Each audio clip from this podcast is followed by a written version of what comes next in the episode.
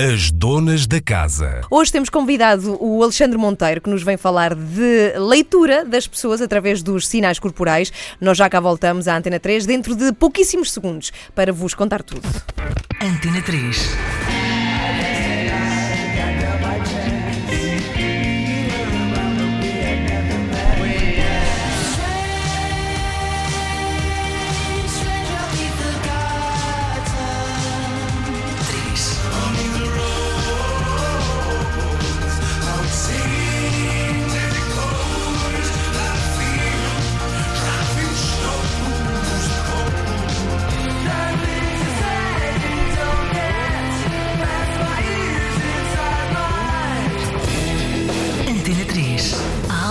Pop. Ora, muito boa tarde a todos. Cá estou. Normalmente, desculpem, mas há pouco eu não consegui ouvir-me como deve ser nos headphones, então estava ali um bocadinho hesitante a falar, mas já cá estou. Alexandre Monteiro, especialista em decifrar pessoas. Alexandre, muito boa tarde, bem-vindo à Antena 3. Boa tarde. Pergunto, todos somos legíveis? Todos? Todos somos legíveis, uns mais que outros, mas todos somos legíveis. Estamos sempre com- ou constantemente a comunicar, se não, não verbalmente, mas com o nosso corpo. É impossível não comunicar. E esse- essa comunicação é igual para todos. Sim. Ou seja, nós todos comunicamos coisas que se passam cá dentro da mesma forma para o exterior, é isso? Sim, de formas parecidas ou padronizadas. Nós todos temos um padrão para comunicar, e, mas os sinais que, que o nosso corpo dá indicam isso. Claro, se percebendo os padrões e os sinais mais fáceis de ler, é muito fácil perceber qual é a intenção, o que é que a pessoa está a pensar, ou uma aproximação de leitura de pensamentos, que é isso que eu gosto de fazer.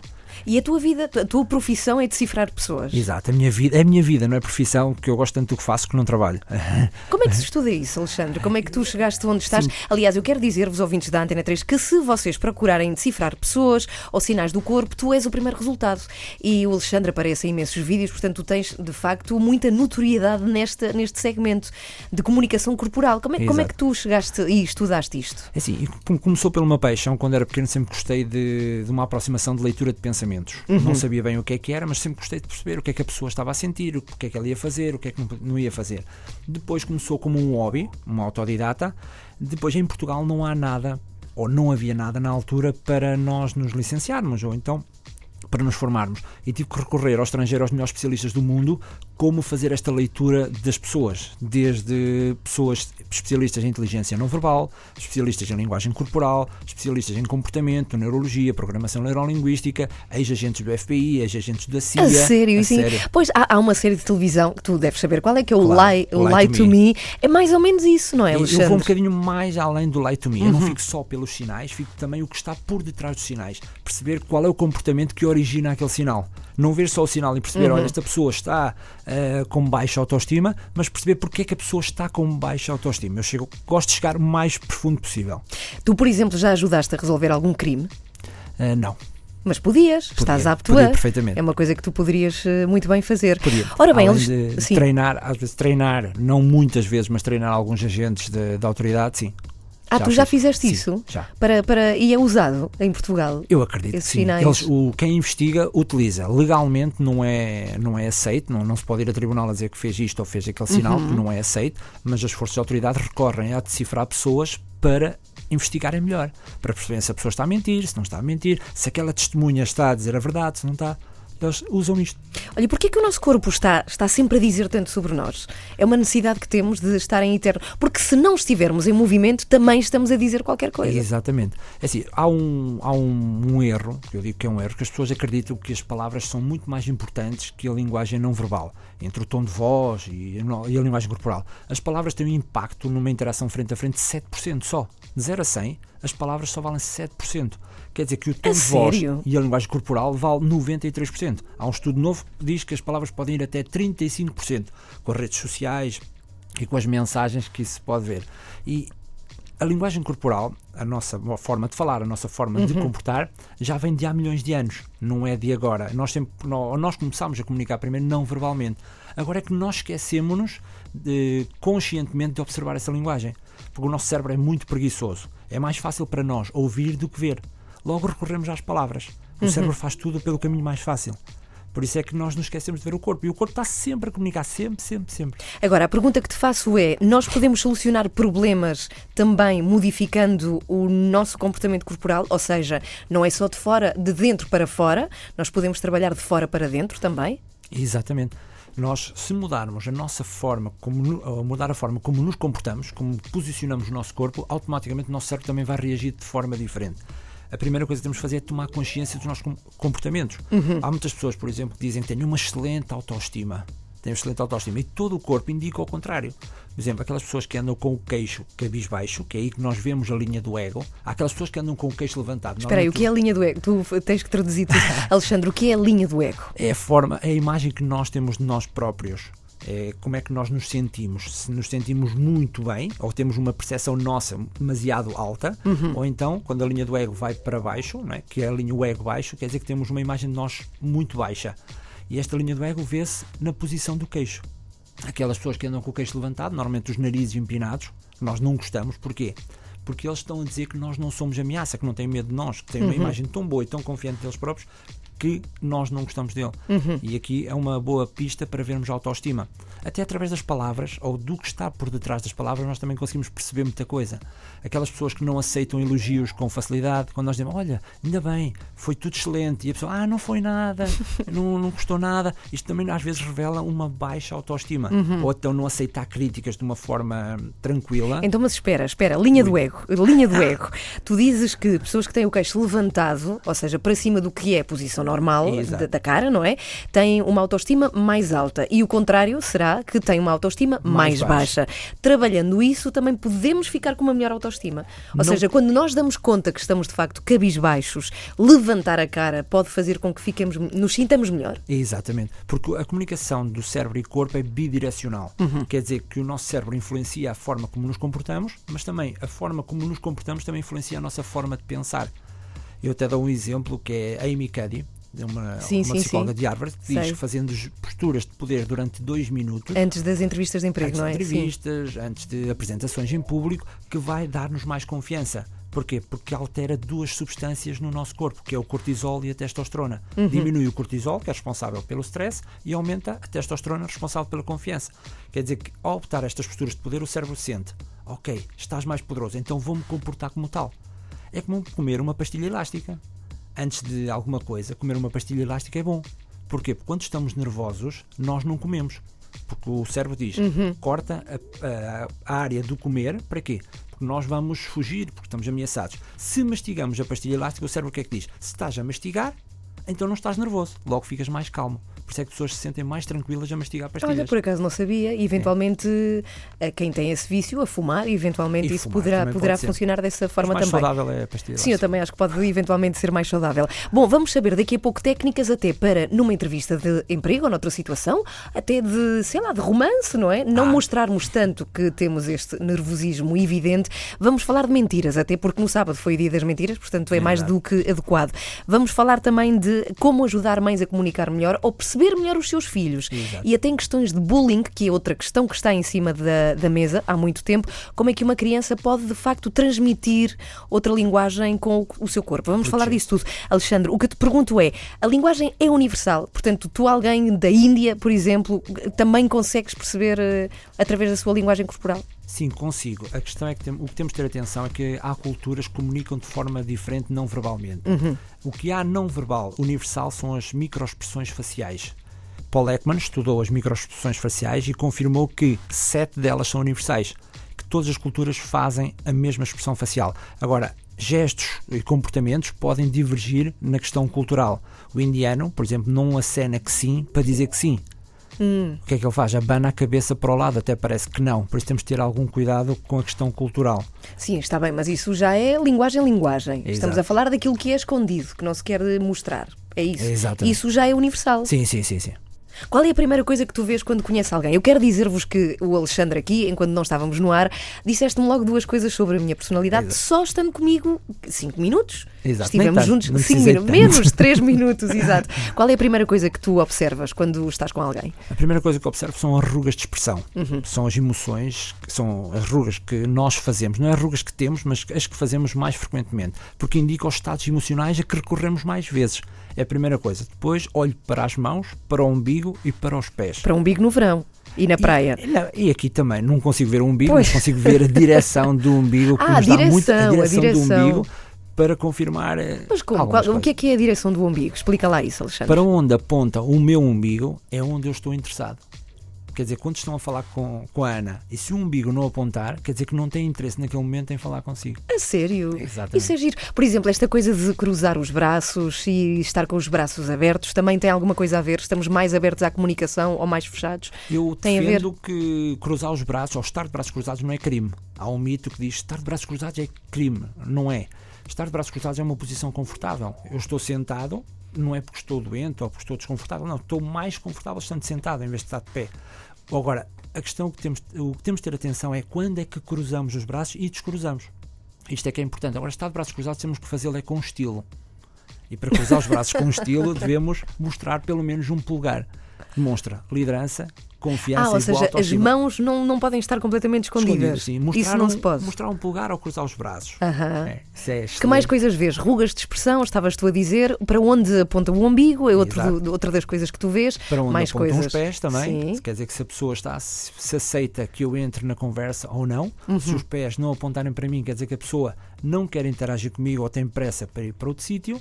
E depois, durante a conversa, vejo outros sinais. Mas, por exemplo, uma das coisas que tu disseste, e posso partilhar com os ouvintes da Antena 3, que levam comigo todos os dias há muitos anos aqui, portanto somos família. Tu disseste que eu era teimosa. Como é que tu percebeste isso? Em três minutos? As pessoas que enrugam muito a testa Aham. ao falar são pessoas que têm tendência a opiniões fortes. Eu digo que são. Uhum. teimosas, são opiniões fortes. Normalmente dão duas opiniões sempre às pessoas, ou duas opções, que é ou é como dizem que ela que deve ser, ou então di- ou é como elas dizem que deve ser. Não sempre duas hipóteses, sempre. É a forma delas, pronto.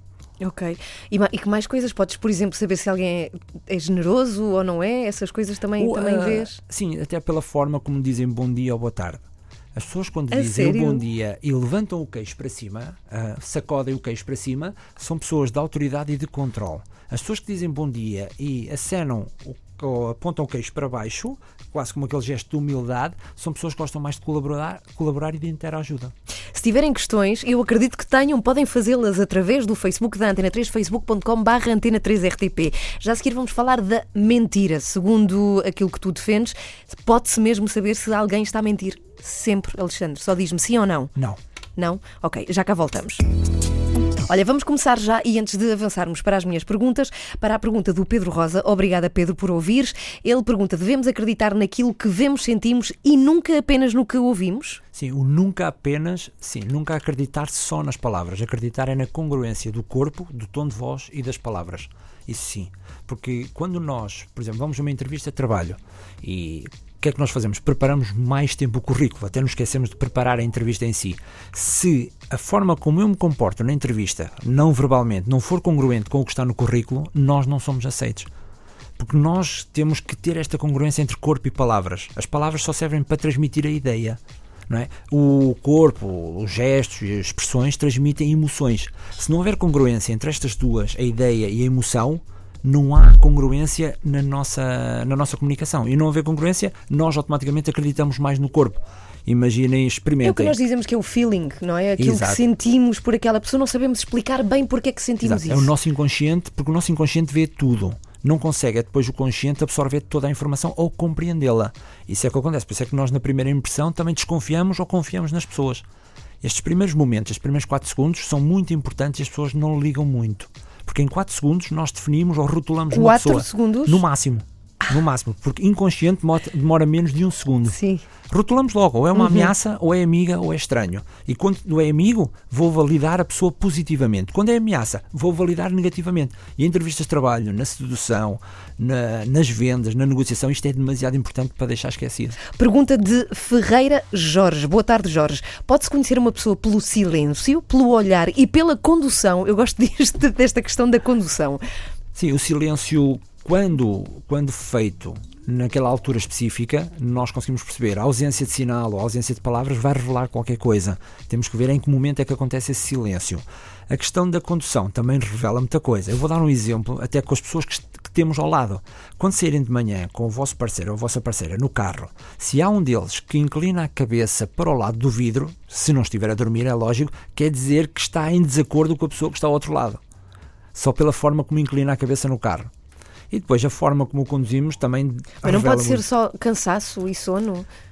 Se for- lá está, a questão de cansaço Ah, e sono, sim, se estiver a dormir, faz sentido inclinar Sim. para o vidro. Se não estiver, há qualquer coisa se passou ali. É a forma como eu vejo se a minha mulher está chateada comigo ou não de manhã.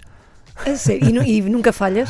Falhar, falhamos sempre, porque isto é uma ciência comportamental. Não há uma Até eficácia porque de a tua 100%. mulher também percebe disso, portanto é, é difícil.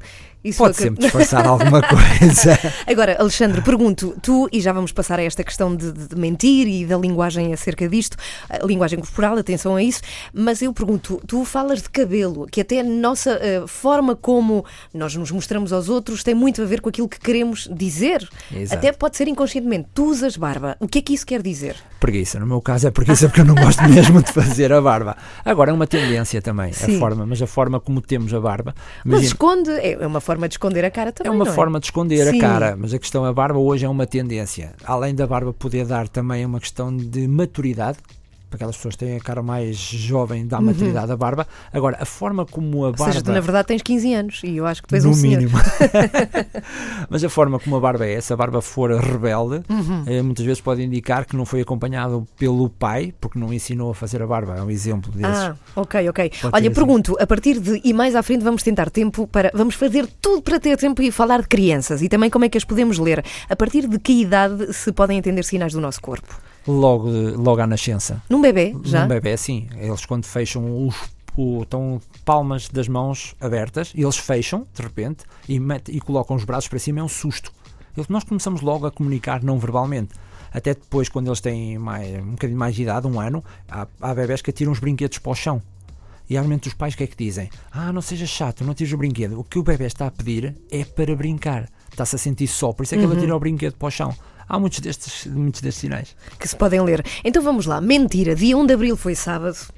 Falemos então da mentira. Tu disseste há pouco que não é possível ter a certeza que se apanha sempre alguém a mentir. Exato. Porquê? Porque assim, num- estamos a falar de comportamento humano, humano, há muitas condicionantes. Agora, o que nós temos é muitas pistas de alerta e não podemos também detectar a mentira só por um sinal, devemos juntar alguns sinais.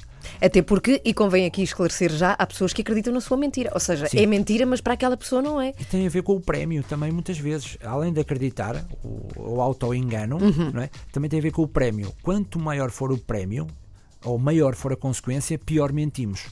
As pessoas que se sentem impunes quando mentem, quer dizer que elas vão mentir, vão mentir muito melhor porque não exibem tantos sinais de ansiedade, nervosismo Ok. e stress fora do contexto. Uhum. Imagina os miúdos, quando sabem que vão ficar de castigo, mentem pior. Quando sabem que aquilo não é nada de especial e não vão ficar de castigo, tornam-se melhores mentirosos. Isto para o adulto é a mesma coisa. Quanto mais impune eu me sentir, Ok. Uhum. melhor minto. Por isso é que as pessoas poderosas e mais carismáticas mentem melhor. Agora, pergunto-te, e eu acho que os ouvintes também querem muito saber isto, por alguns dos sinais. E atenção que o Alexandre Monteiro, que é especialista em decifrar pessoas, avisa que não quer dizer que seja mesmo assim, não é? São alguns sinais só. Mas ensina-nos algumas coisas a que devemos ter atenção. Sim, o que eu costumo dizer sempre, antes de falar sobre a mentira, é não julgar, investigar mais. Aparecem sinais, vamos investigar, vamos investigar. Sim. E eu recorro a dois métodos, um usado pela CIA e outro usado pelo FBI. A sério? A sério. São, Mas como é que tu métodos. soubeste, como é que tu soubeste com- dos métodos da e do porque FBI? aprendi com os ex-agentes, eles Ah. trazem essa informação Sim, para sim, fora, sim. são métodos que eles usam. Sim. A CIA, a CIA usa métodos mais recentes, Uhum. têm a ver com os comportamentos humanos, e eh, o FBI são mais conservadores, usam métodos mais de linguagem não verbal. Começando pelo FBI, eles o que notam é que é importante observar os primeiros segundos da comunicação, quando respondem, que é quando alguém nos responde a uma pergunta, ou antes de responder a uma pergunta, pressiona os lábios, revela tensão. Olhar para os lábios. Se nos estão a responder a alguma situação e apontam o umbigo para a porta e os pés para a porta, é tentativa de fuga. Porque nós, quando mentimos, temos medo de ser apanhados. Logo, o nosso umbigo foge para a porta, ou direciona-se para a porta para fugir. Os nossos pés também, ao falar de lado, pode indicar mentira. Depois temos o balancé, quando a pessoa começa a falar connosco, de repente começa a balançar para o lado. É apanhas, não me apanhas, apanhas, não apanhas. Porque o inconsciente está não mente. O nosso inconsciente não mente. E como sente que o racional ou o consciente está a mentir, entra em incongruência e depois quer fugir para não ser apanhado. Na questão do FBI, temos outras coisas. Sinais muito- com as mãos, por exemplo. Sinais com as mãos, O que é que respostas se faz com as mãos? Alguma? Sinais com a resposta, eh, respostas com as palmas das mãos viradas para baixo têm tendência a ser menos verdadeiras. Normalmente, quando, respondemos com as palmas das mãos para cima, a resposta é mais verdadeira. Temos muitos sinais.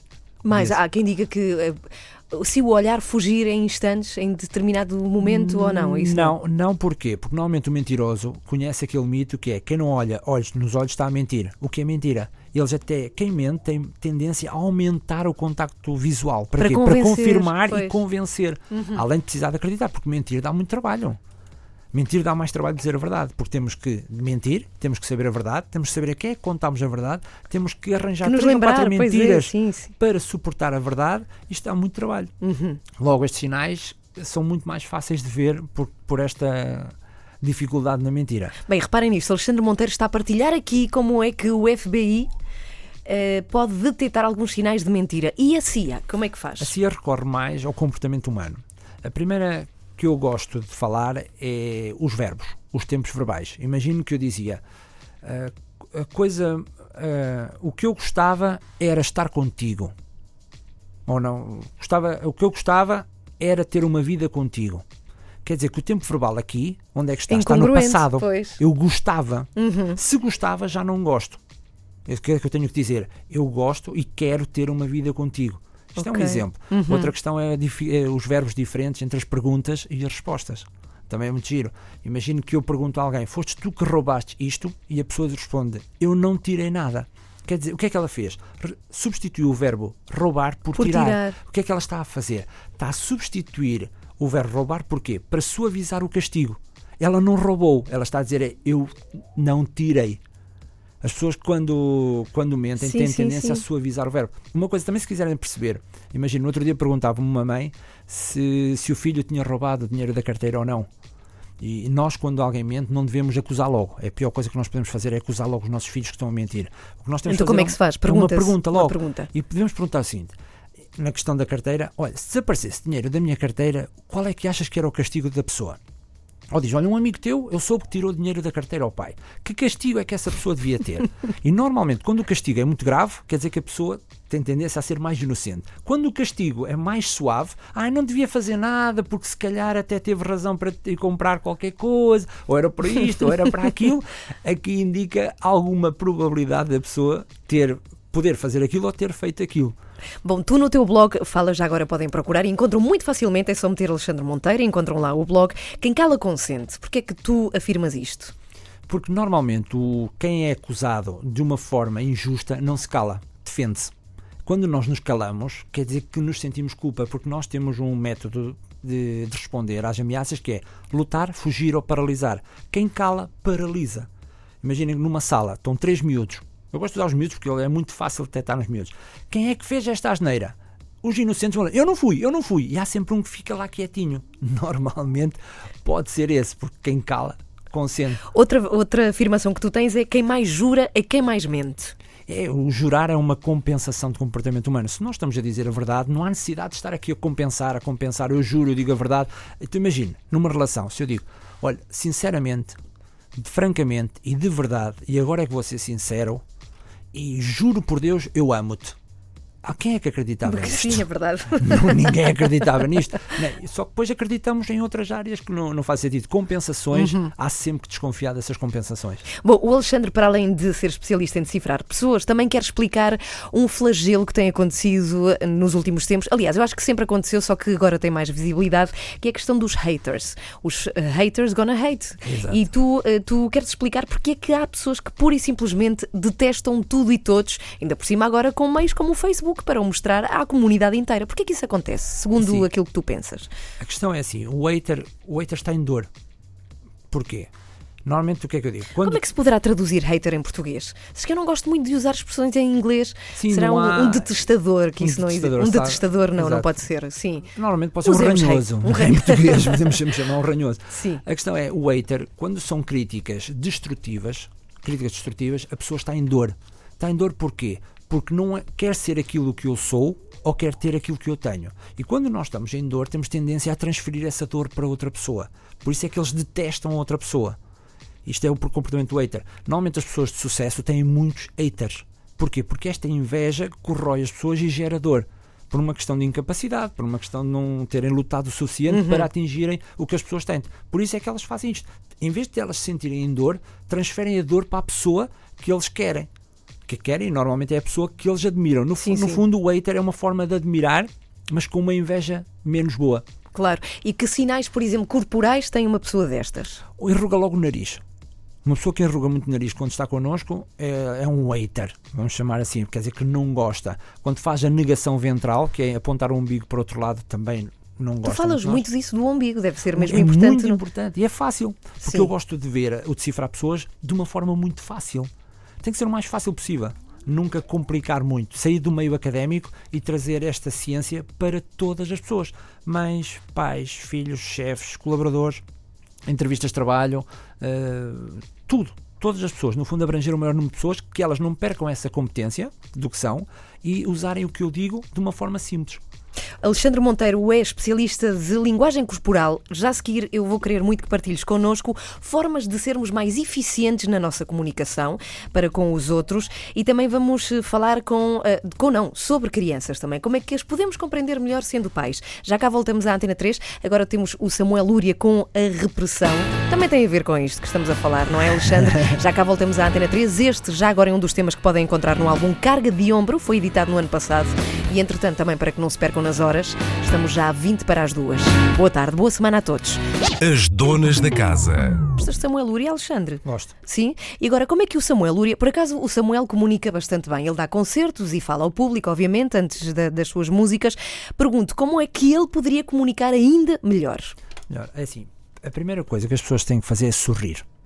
Cada vez nós confiamos mais em pessoas que sorriem e cada vez sorrimos menos. Quer dizer que é incongruente. Achas isso? Cada vez se sorri Sim, menos? Sim, cada vez se sorri menos. Eu reparo mais nisso. Porque eh, as pessoas, quando não sorriem, são percebidas como ameaça. Mas também não podem rir muito. Porque as pessoas que, são, que riem muito eh, são vistas como menos profissionais e menos competentes. É uma percepção, não é uma verdade, mas sim uma percepção. Quer dizer que nós devemos rir, mas não sorrir. Mas também não andar carrancudos, porque senão também somos Ai, percebidos. mas isso é muito difícil tudo. É, É uma tarefa é muito só mostrar os dentes. Bom, mas eh, agora a sério, como é que podemos, para além disso, essa é a primeira dica, sorrir, mas Sorrir. sem exageros. Sem exagero. Sem exageros. Depois, o contacto visual é importantíssimo. É aí que nós percebemos se a pessoa é líder, se a pessoa está interessada em nós. E há muitas pessoas que também têm muita dificuldade no contacto visual, o fazer aquele contacto olhos nos olhos. Mas só que não podem exagerar, não é aquele contacto intenso. Até deve ser numa proporção de 7 segundos a olhar e um a desviar. Não é a métrica, não é muito importante, mas é olhar mais do que não olhar. E olhar enquanto falam quando falam. E se falarem em público, devem olhar, dependendo do número de pessoas, é lógico, mas se a audiência for pequena, devemos fazer o contacto visual com cada uma das pessoas. Se a audiência for grande, devemos fazer por setores da audiência. Depois, saber falar com as mãos. É muito importante saber falar com as mãos. Nós, através das mãos, conseguimos perceber Mas a autoridade. como é que se faz isso? É, basta apontar as palmas das mãos para baixo para eh, mostrar autoridade e palmas das Ah, espera, mãos para cima Sim. para demonstrar interligação e ajuda. Ah, Espera, espera. Palmas das mãos para baixo, autoridade. Autoridade. Para cima, ou seja, quando Ajuda estamos a, a, sei lá, a, ralhar com alguém, Imagina os filhos. pomos as palmas para baixo? Sim. Não, ra- sim, ralhar ou dar ordens e diretivas. Por exemplo, quando eu digo às minhas filhas, vai fazer os trabalhos de casa, ou vão fazer os trabalhos de casa, se eu fizer com as palmas das mãos para cima, isto não é uma ordem, isto é um pedido. Que é que a probabilidade delas o fazerem vai ser menor. Quando eu dou a ordem, vai fazer os trabalhos de casa, devo fazê-lo com as palmas das mãos para baixo. Porque o inconsciente percebe esta posição das mãos como ordem. Não, não precisamos de ficar com a, com a cara enrugada, chateada, não. Sorriam igual, mas falem com as palmas das mãos para baixo, para dar ordens e diretivas aos nossos filhos. Boa dica. Agora pergunta: alguém que comunique num grande evento para pessoas, ou até um líder que queira comunicar essa, essa imagem de liderança, o que é que deve fazer? Por exemplo, como, como é que deve andar quando se mexe em cima de um palco? Isso é importante É também. exato, é andar. O que é que, a primeira posição que devem ocupar devem entrar do lado esquerdo da plateia para o lado direito, que é a forma como nós lemos, é muito mais confortável entrar Então, mas no, no mundo árabe tens que fazer ao contrário, é isso? Sim, isso depois adaptando à cultura. Sim. Depois, ocupar logo o centro do palco. Não se colocar atrás dos palanques, não se colocar num lado da apresentação, colocar no centro, no líder. Afastar ligeiramente os pés e fazer a chamada posição cúpula do poder no início só. Cúpula do, Do poder. poder, Qual que é a é- posição de cúpula do poder? É unir as pontas dos dedos, Sim. ligeiramente separada, à frente do umbigo. Há muitas pessoas que fazem isto, até o António Costa, não sei se reparam, ele faz muito o unir as pontas dos dedos quando fala no início. Isto transmite poder e liderança no início. Depois, E também controla nervosismo, não é? De certa também forma, acaba quando por as mãos. esconder esse nervosismo, Pois. sim, de controlar, sim. Depois, o que é que devemos fazer? Começar a falar com as mãos, no início, com as palmas das mãos para cima, sorrindo e lembrando sempre do contacto visual. Fazer com vários setores. Não olhar para a apresentação que está atrás. Há muitos líderes, o que é que eles fazem? Em vez de estarem a olhar para as pessoas que estão à frente, olham para o que estão a projetar atrás. Logo viram as costas às pessoas e as pessoas também Desconectam, não, acabam por desconectar. E depois andar, devemos andar devagar e não parecer aqueles leões enjaulados, andar zum, para trás, para a frente, para trás, para a frente, isso também é não. Devemos andar até em triângulo, que é a, a- a base do Em triângulo, triângulo? em triângulo, a base do triângulo à frente e atrás a- o cimo do triângulo. É assim que nós devemos andar em triângulo.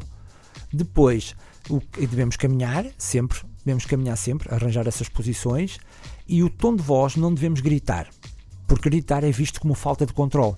Imaginem quando os filhos, quando a mãe grita ou o pai grita, o que é que os filhos dizem? Olha, fixe, passou-se. É? Isto é falta de controle.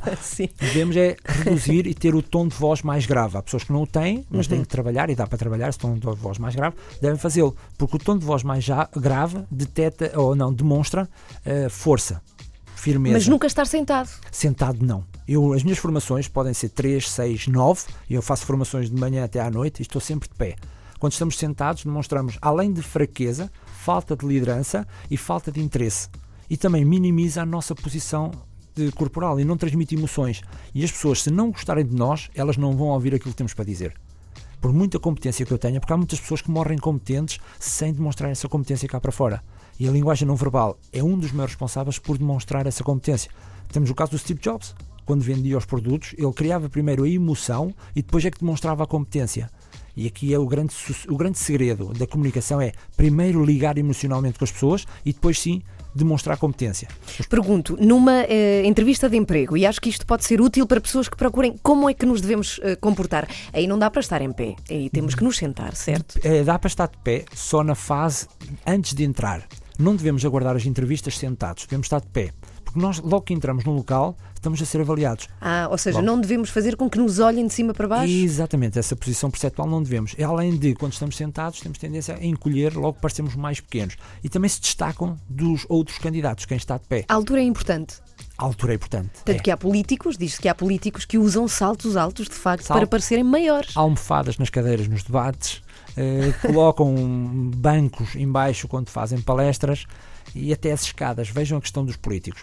Ainda há pouco tempo, o Obama, quando recebeu o Donald Trump na Casa Branca para transmitir então a presidência, o que é que fez o Obama? Esperou o Trump no último, no último degrau das escadas. Para quê? Não ao contrário.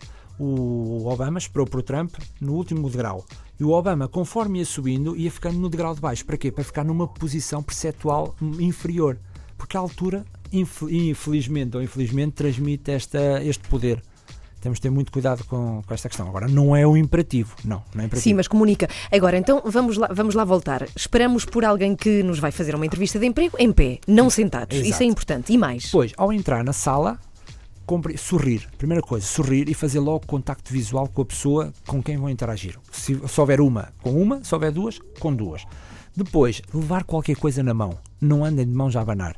Quando, as pessoas, quando nós olhamos para alguém que sem nada na mão... Mas é que nós- cuidado com o que se leva. Sim, normalmente convém levar um caderno ou então o currículo. E o currículo deve ir numa pasta ligeiramente mais pesada. Para quê? Para diferenciar dos restantes currículos. É inconsciente. Devemos fazer A isso. sério? É sério. Mas como? Ma- Mais Porque ao pesado? pegar, ligeiramente, Ah, em vez de ser aquelas sim, capas sim, normais parecer de que tem mais coisas. para ser mais coisa e depois inconscientemente é percebido como diferente. Ao ser como- percebido como diferente, Sim. nós dizemos assim: há aqui qualquer coisa diferente. Isto aqui é uma técnica subliminar de influência, que também é uma coisa que eu gosto de trabalhar muito. Isso é muito engraçado, isto nunca mais acaba. Não, O até a Alexandre, maquilhagem. já a agora quero maquilhagem. dizer-vos que o Alexandre, e vamos falar disso, onde é que tu fazes isso e as pessoas te encontram, tu dás workshops e muitas formações nesta área. E quando estamos a falar com o entrevistador, como nos devemos comportar? Onde pôr as mãos, por exemplo, As que é um devem problema. colo- ser colocadas em cima da mesa, sempre. Sempre em cima da mesa. Porque Para quem esconde verem. as mãos, Ah. esconde alguma coisa. Sim. É a primeira coisa. Depois, devemos falar com as mãos junto da mesa. Uhum. Falar à frente do umbigo ou naquela zona demonstra credibilidade. E depois, falar, dependendo da entrevista, se for para uma entrevista de liderança, devemos falar mais com as palmas das mãos para baixo. Se for uma um, um lugar, um, um lugar sim, mais de atendimento ao público, devemos falar com as palmas das mãos para cima. Tem a ver com a, com a função que eu vou desempenhar. Liderança, palmas das mãos para baixo. Uma de atendimento, de colaboração e de ajuda, palmas das mãos para cima. e sempre a apontar o tronco para o entrevistador. E o que é importante é perceber o que é que o entrevistador está a dizer, porque eu também ensino a decifrar o entrevistador. Perceber qual é o caminho que eu devo ter. Imaginem que eu estou a dizer, eu sou uma pessoa muito dinâmica e o entrevistador enruga o nariz, eu tenho que perceber que o entrevistador não gosta de pessoas dinâmicas, então eu tenho que optar aqui por outro caminho. Isso é depois aí tem que dizer, mas só ao fim de semana. Só ao fim de eu, semana. de segunda à Exato. sexta, não sou assim tão dinâmico. Exato, porque é, esta, é assim, porque isto é um caminho. A entrevista Sim, só sim. serve para depois demonstrarmos a nossa competência. Por isso, nós temos que fazer com que a pessoa que está do outro lado goste daquilo que estamos a dizer. Uhum. E perceber as sinais de entrevistador é muito bom mesmo. Momentos em que estamos extremamente nervosos num, num- teste não é assim tão importante porque o professor não vai ficar influenciado com a nota se se está ou não. Não sei, em, em entrevista de emprego, por exemplo, de como é que podemos domesticar esse nervosismo? Há algum truque onde pôr as mãos, o que fazer com elas? Como é que já nos ensinaste que juntando as pontas dos dedos podemos domesticar um bocadinho isso? Exato. Que mais podemos Em fazer? entrevista de trabalho não convém muito fazer cúpula do poder, porque podemos ser percebidos como arrogantes. Ah. O que é que devemos fazer? A cúpula do poder disfarçada, que é em vez de unirmos os, os dedos todos, entrelaçamos os dedos e unimos só os polegares em cima. É a forma também de controlar o nervosismo das mãos, andar a fazer aquele clique, clique, clique, clique com a caneta ou mexer em papéis. Ao entrelaçar os dedos à frente do umbigo, com os polegares para cima, nós diminuímos esse nervosismo. Como é que podemos perceber que alguém que está a falar connosco está nervoso? Mexer cabelo? Gestos repetitivos. Tudo o que seja gestos repetitivos revela ansiedade e nervosismo. Tu falas que as mulheres, por exemplo, quando estão assim em flerte ou estão com.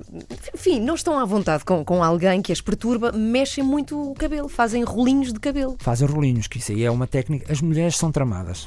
Porquê? Porque elas és a primeira pessoa a dizer aqui neste programa. Porquê? Porque elas fazem-se de mais frágeis para seduzir. Para quê? Para o homem se vir armarem mais forte para as proteger. É a donzela em perigo. É aqui um. É, o que, é muito giro perceber isto. E elas fazem-se mais frágeis. Ao parecer mais frágeis, têm que fazer gestos de submissão. Por isso é que é muito giro. Elas o que é que fazem? A asa partida, colocam assim a mão, parece que têm asa partida, mexem no cabelo, Sim. o contacto ocular é muito mais variado. Para quê? Para o homem dizer assim, eu vou aqui para te proteger. E nós, homens, quando estamos a seduzir, o que é que fazemos? Aparvalhamos, falamos mais alto, com os nossos amigos brincamos às lutas. Para quê? Para sermos percebidos como o macho alfa. A sedução é mesmo esta. E já que estamos aqui neste campo da- das relações, como é que, por exemplo, podemos entender melhor o nosso marido, a nossa mulher, ou namorado, ou namorada, ou o que seja? Como é que podemos perceber, por exemplo, que está zangado? É essa é fácil para homens observar as mulheres, porque nós, homens, somos menos competentes a ver os sinais. Quando se forem deitar com a mulher, o homem o que é que faz? Coloca os pés no fundo da cama. O que é que eles têm que perceber? Se ela, quando se deitar, aproximar os pés dele, está tudo bem. Se ela afastar os pés para o outro lado da cama, quer dizer que eles fizeram alguma coisa. Através dos pés, da distância que temos entre os pés, os do homem e a mulher, conseguimos perceber se ela está chateada ou não. Se entrelaçarem as pernas, sério? exato, quer dizer que vai correr tudo bem. Mais sinais? Algum? Esse é o, assim o mais uh, É, e depois, eficiente. O mais eficiente é esta quando fomos deitar e depois ver a questão do pressionar dos lábios. Nas relações acontece muitas vezes o pressionar de lábios, só que nós não estamos atentos.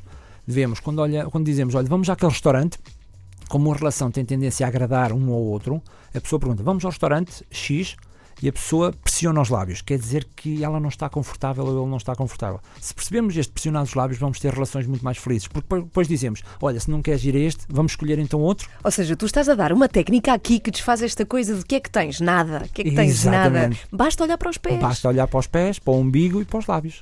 Sim, senhora. Vamos passar, porque temos pouquíssimo tempo aqui ao segmento infantil. Crianças, como é que podemos.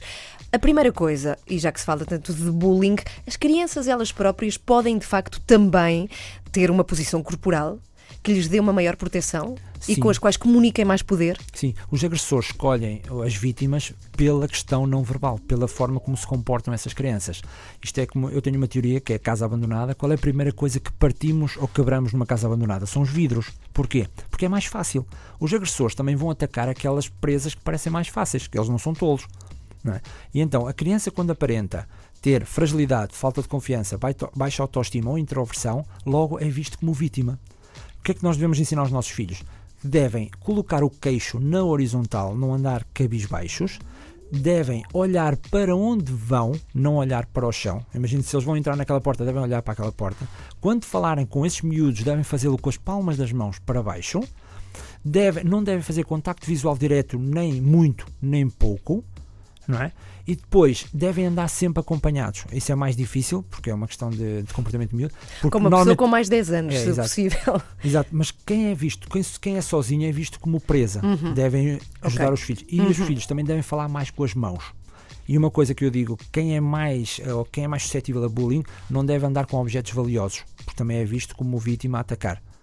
Aquelas O questões o do- o quê? Como? Andar com objetos valiosos, com iPhones, com Ah, quem é quem vitimizado. é vitimizado, sim. Convém naquela altura não andar com esses objetos, porque são vistos como ehm, Apetecíveis. Apetecíveis, exato, são apetecíveis. E as- os, os bullies atacam mesmo por causa disso. Tu Fragilidade e prémio. E prémio. Tu há pouco disseste que desde que nascemos que damos sinais e que se podem ler. Agora pergunto, com miúdos mais crescidos, como é que podemos perceber se um nos está a mentir?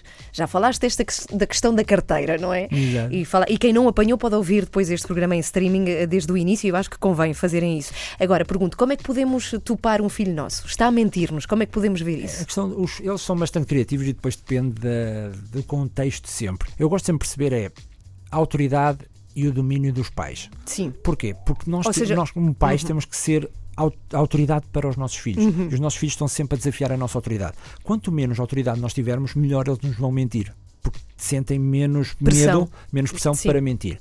E uma coisa que eu gosto de dizer é: quando nós dizemos aos nossos filhos, olha, estás a, estás a fazer gestos de adulto, normalmente eles estão a desafiar o nosso domínio. É. Imagine que o filho se senta no nosso lugar à mesa de jantar. Quando se senta na mesa de jantar e nós deixamos, ele vai assumir a nossa posição, logo vai desafiar mais o nosso domínio. Quando o nosso filho coloca as mãos na cintura, a nossa filha, e fala connosco assim, ele está a desafiar-nos também. Nós também temos que fazer a mesma coisa, para não dar.